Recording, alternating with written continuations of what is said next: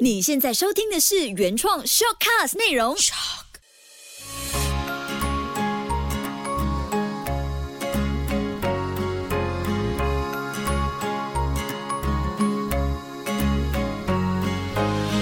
秋月的育儿天地。嗨，你好，我是秋月，谢谢你收听秋月的育儿天地。好快哦，来到今年的第三十四期的 Podcast 了，有没有新加入的朋友呢？是不是很期待？因为这一期同样也会有一位爸爸加入我们。你说同样就就同一个喽？可是可是你是连续十期有不同的爸爸是吧？对，耶，所以我最后一期了，接下来就轮到其他爸爸登场了是吧？是是。那如果说你还想 Encore，希望听可能小马分享其他方面的育儿经的话，也可以 inbox 我或者 inbox 他，请他自告奋勇再来我们的秋月的育儿天地。好，也可以来告诉我企业大联盟好不好看？企业大联盟的脸书直播记得要看。好好好好好，很厉害。还有就是小马一起谈呢。嗯，对呀，Melody 的早上十点，傍晚六点。OK，Well，那我们两个加起来其实也不算新手爸妈了。因为有 Kobe，对，已经上小学了，是、们算是已经上小学的爸妈，孩子最大的八岁，然后最小四岁，所以对我们来说，其实我们还是偶尔会体会到这一期我们要谈的就是我们的无力感。爸妈是不会飞的超人，我们什么时候都要变东西出来给孩子，但是我们的无力感应该塞去哪里呢？我觉得无力感好像是在这一段时间更多人可以感受得到的，因为以前爸爸妈妈上班，每一天可能五六点去接孩子，然后只是安顿好孩子的晚餐，或者是到睡前的 bedtime story 的那一段时间，就是跟孩子独处的时光。嗯但是现在因为疫情，三百六十五天不止三百六十五天，已经五百多天对都是一直是关在家里面的，所以那个无力感会放大，不自觉的放大。而且以前啊，像孩子去上学，或者是有一个看顾者帮你顾的话，甚至他是去安亲班的话，你可以有那一段时间投入在工作，或者是喘一口气，或者是自己的 me time，你可以 reset 自己，然后再回去面对孩子。但是现在没有办法可以做这件事情 你。从醒来的第一个 moment 到睡觉的那个 moment，永远都是妈爸，我要这个，我要那个，我要饼干，我要 cheese 饼。所以我刚刚看一些资料的时候，发现，哎，这段期间呢，你懂那些亲子专家怎么去安抚 work from home、stay at home 的爸妈吗？怎么样他就一句话：早上起来，爸妈记得给自己心中有力量；晚上躺下的时候，记得你要有安定。所以我觉得有些时候的那些力量和安定，你可以，例如说孩子要七点半上课，早一点起来，让自己有自己的时间，那个可能是比较能够充实自己的。不然的话，你一起来就跟孩子相处，要打点孩子的一切，那个无力感，我觉得会不自觉的增加。然后到睡前，如果跟孩子一起睡着，那个时间也不见了。所以如果还有余力的话呢，因为时常无力感嘛，因为就会耗掉你一天的精力，所以就变成说，在睡前的那个 moment，有些时候我不是一个人就在客厅里面，例如说我要准备企业大联盟的稿，我可以自己是很投入的，那准备那三四个小时的时间，我就会觉得自己是充满力量的，嗯，因为那个无力感就慢慢被我抛弃了。所以爸爸熬夜熬什么呢？熬一份自由跟撑下去的力量。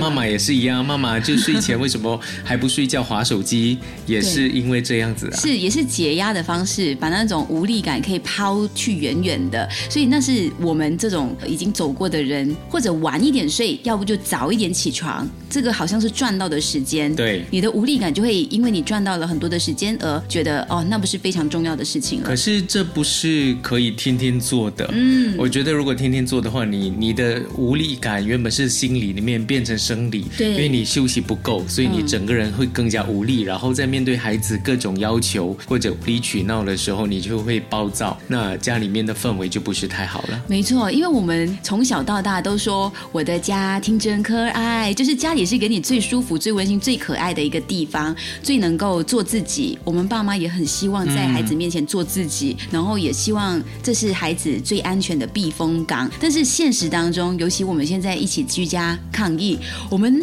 现实生活里面掺杂了好多的琐事、复杂的感受，然后抗压的环境、多变的情绪，所以每一个角色其实那个无力感也加重，包括我的儿子科比的无力感，我偶尔也感觉得到。对，因为他时常会跟我抱怨，把我有点不记得外面的世界长什么样子，嗯。或者就是他说他很想回到学校去跟小朋友一起玩，或者一起开玩笑、一起交流，但这些现在都做不到，因为在他这个年纪的话，交朋友是很重要的一件事情，有社交活动，因为人是一个群居的生物，所以一定会有社交活动的。可是这五百多天或者接近两年的时间下来，我们都缺乏了这一个，所以难免在心里，我觉得都会有一些扭曲，所以那个无力感。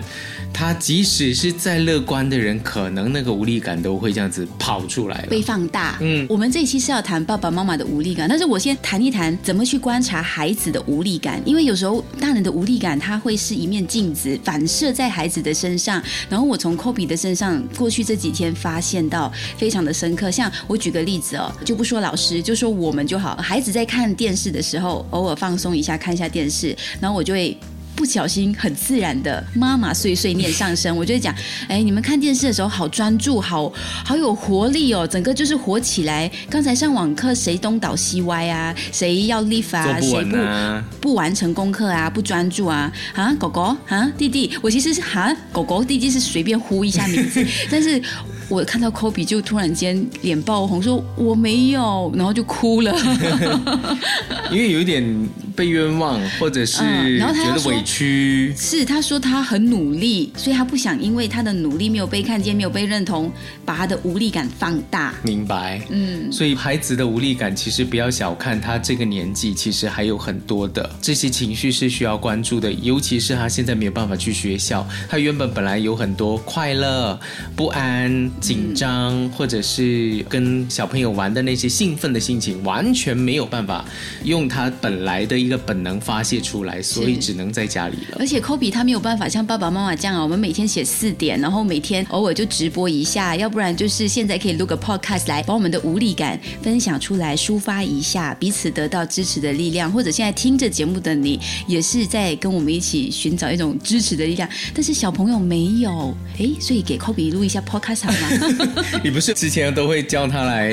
做一个串场的角色？好好，接下来未来的十期系列再来规划孩子版的。嗯，那我我我刚刚想说，我最近也收到一些妈妈，她们真的很需要支持的力量。有时候我分享一些 story 啊，像我前几天就收到一位呃算新手妈妈，她最近刚刚生下了老二、老三。嗯啊，就是这个叫龙凤胎，然后她就说，其实她这段期间呢，情绪暴走已经好多次了，她也不知道怎么去形容自己的情绪，那种无力感是你不知道应该哭还是应该做什么，就是因为在家里很久，这个状态是哪里都不能去，公园也不能够去，然后大儿子在家网课也是一种很习惯的模式了，那当然在旁边陪读，心情也会感觉到压力，又怕孩子听不懂，又怕孩子一下吸收不来，又怕自己讲太多、管太多，孩子不喜欢，这种无力感就是这样子慢慢累积下来的。其实我一看他的文字了，我就大概知道他面对到的问题，其实就是每一个父母都会面对到的问题。以前我们能够出去上班，那八九个小时的时间，其实就是自己去面对，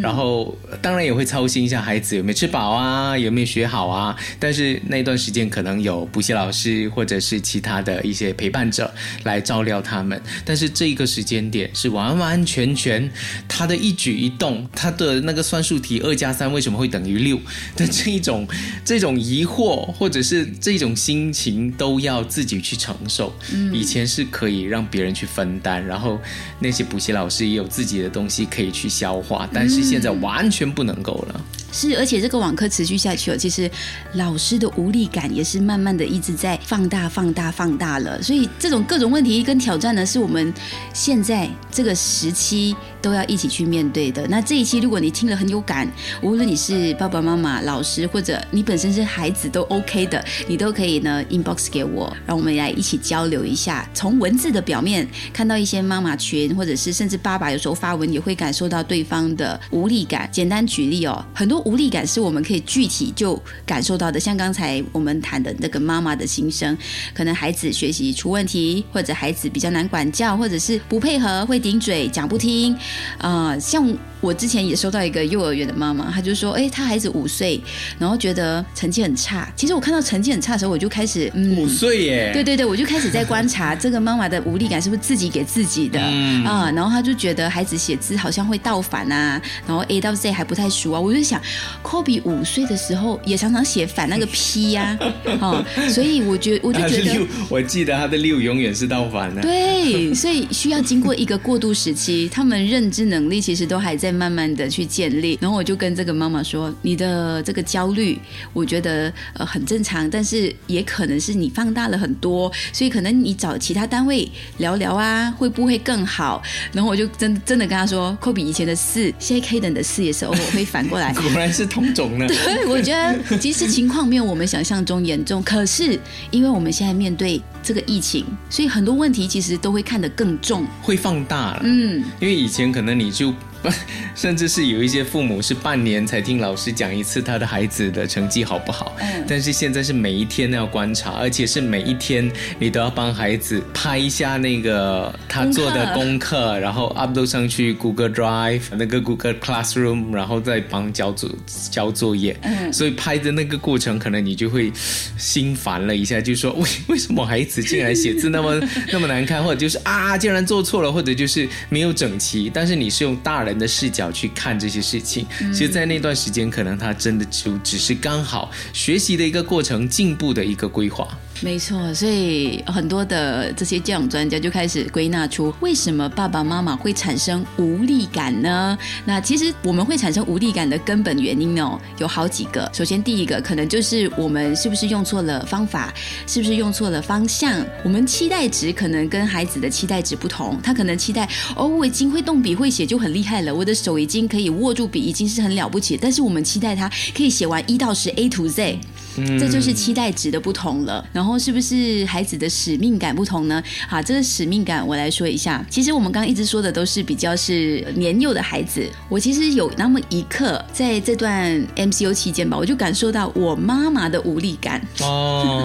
要关心担心。长大的孩子，对，那这这个其实是家中的小事，可是也会因为彼此之间在生活上的角色的使命感不同，然后就会感觉不一样。简单说，像你的洗手盆水槽出现一包垃圾，啊，可能你就会觉得，嗯，这不是我的使命，这是妈妈要负责的。但妈妈就期待你都长那么大了，你不会自己丢垃圾吗？所以有一天我就看到我们家庭群组，我妈就拍了谁的垃圾没有丢。其实我妈的文字语气是很犀利的，她是那种比较严格的，所以不是像你刚刚讲的那么的客气。对对，那 那我我当然作为大姐，我就很紧张，问到底是谁啊？为什么这样大了？然后我妈就说：“你们这样大了什么？我已经没有力管你们了。”然后我就感受到哇，我妈的无力感很重哎，那一刻可能她也没有办法去旅行什么的，所以她生活的更焦虑，更加无力。所以我就在想，其实不只是孩子小的时候，我们会做父母。的有无力感，甚至我们长大了到现在这样大哦，我们的上一辈也会有一种无力感出现。养儿一百岁，常有九十九，就是这种概念呢。是，所以那一刻呢，我就在想，嗯，应该是一些方法没有用对，所以呢，可能孩子们到了一定的年龄，还是没有那种使命感，说，哎，我应该要这么做。但是我爸觉得我应该要这么做的时候，我没有那么做，好像听起来很悬哦。大家去感受一下，就是你的。责任，嗯，你的责任有没有做？有没有有没有尽责？当你发现自己没有尽责，或或者是爸爸妈妈发现这样子的一个责任你没有办法去完成的话，当然父母肯定会有无力感了。对对对，那你可以听回上一季的吧，我忘了是第几期的，去搜寻一下《秋月的育儿天地》里面呢，也有提到家务的责任。哎，最近前几期也有提到呢，怎么去做家务的分工法，这些可能都会有一点帮助喽。当然，我后来有跟我妈说，其实应该怎么说？哎，我的弟妹可能会更主动来帮忙做这件事情。嗯，然后还有一种无力感呢，就是因为我们觉得自己做了父母。孩子是我们创造出来的，那我们可能就会有莫名的三种压力。第一个压力，这个是新手爸妈一定会有的，就是孩子只要发烧、跌伤啊，哦我们就很害怕失去他。那种压力是我们拥有了他，我们希望他很完整，所以我们特别害怕会让他生一点病啊，受一点小伤，所以那个无力感就来了。第二个倒就怕死了。对对对，然后另外一种无力感呢，是我们很害怕孩子什么都不会，呃，很容易失败，觉得孩子会做不好，我们也会丢脸，或者是比较的情况之下呢，会觉得孩子就是我们的那张脸，希望他什么事都可以做得很好。有一种就是现代我们在比成绩、比高低的时候，莫名产生出来的一种心理上的障碍。你让我想到《爸爸去哪儿》的陈小春，他在跟他的儿子，因为而他儿子一下不听话的时候，他就会很凶。那时候陈小春不是都很凶嘛？然后我记得他说了一句话，就是因为他年纪大了，他担心没有把孩子教好，然后就这样子走了，所以就会觉得自己这是一个很失败的父亲。嗯，所以你你你说的是陈小春还是吴镇宇？嗯，吴镇宇也有这么说。我忘了是哪一个，总之这两个爸爸都很凶。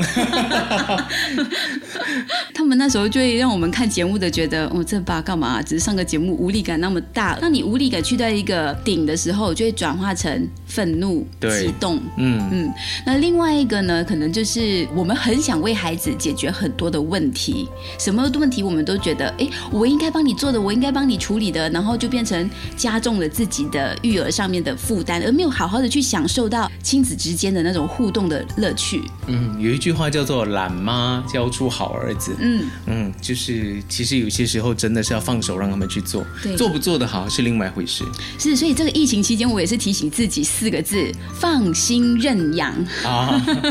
就在家放心也可以，放松也可以，反正就是放开去认养你的孩子，随意的让他们做他们想做的事情，那你也可以得到一个喘息的空间你。也教我啊，相信孩子，对呀、就让他去做，做不做得好那是另外一回事，也要相信孩子一定可以做得好。我们最近不是跟 Kobe 一起看的那个《羽球少年团》这个韩剧，然后里面的一个白狼教练，他不是也特别强调相信孩子吗？当他的几个成员小朋友之间出现一些纷争，或者是感觉他们有点不协调的时候，他就跟另外一个教练说：“相信孩子。”其实很多问题是我们大人复杂化了，觉得应该要动手插手帮他们解决，但实际上他们会有他们的处理方式。对啊、就好像小朋友在闹情绪会跟说：“我不要跟你好了。”我们大人可能就真的，如果是在现实生活的成人世界里面，不要跟你好，就可能真的 “I'm friend”，以后永远不做朋友。但是小朋友的不要跟你好，明天就手拉手了。对，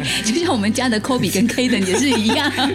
哎，我以后都不要跟你玩玩具，然后晚餐时间又抱在一起看电视。对，现在他们就是抱在一起，呃一边吃他们的小点心，一边看卡通，所以真的就是这样子哦。那我们刚刚聊了这么多，不晓得听着这个 podcast 的朋友，你们的无力感有没有得到一点点的嗯慰藉，慰藉，或者抒发也好，一种支持也好，反正面对无力感，你要怎么度过呢？首先抓你的另外一半来跟他说：“我很无力，波烂。”那可以怎么做呢？换人 换人，对，就是接力来的。嗯，我觉得就是都是大家的责任啦。两个孩子，尤其是爸爸妈妈都在家的话，当然可能其中一个呃被迫要在这段时间还是必须要出门工作的话，另外一个可能只能留在家里。那可能另外一个可能爸爸回来了之后呢，就真的接手，在晚上的时间多给孩子多一些时间。嗯，而且我觉得那个心态上面真的要调整一下，就是你要把这个过程或者这件事情，甚至是你面对的这个孩子，都当做是一个礼物。嗯，然后像我，我简单分享一下我的心情上的调整，你就大概可以想象那个画面。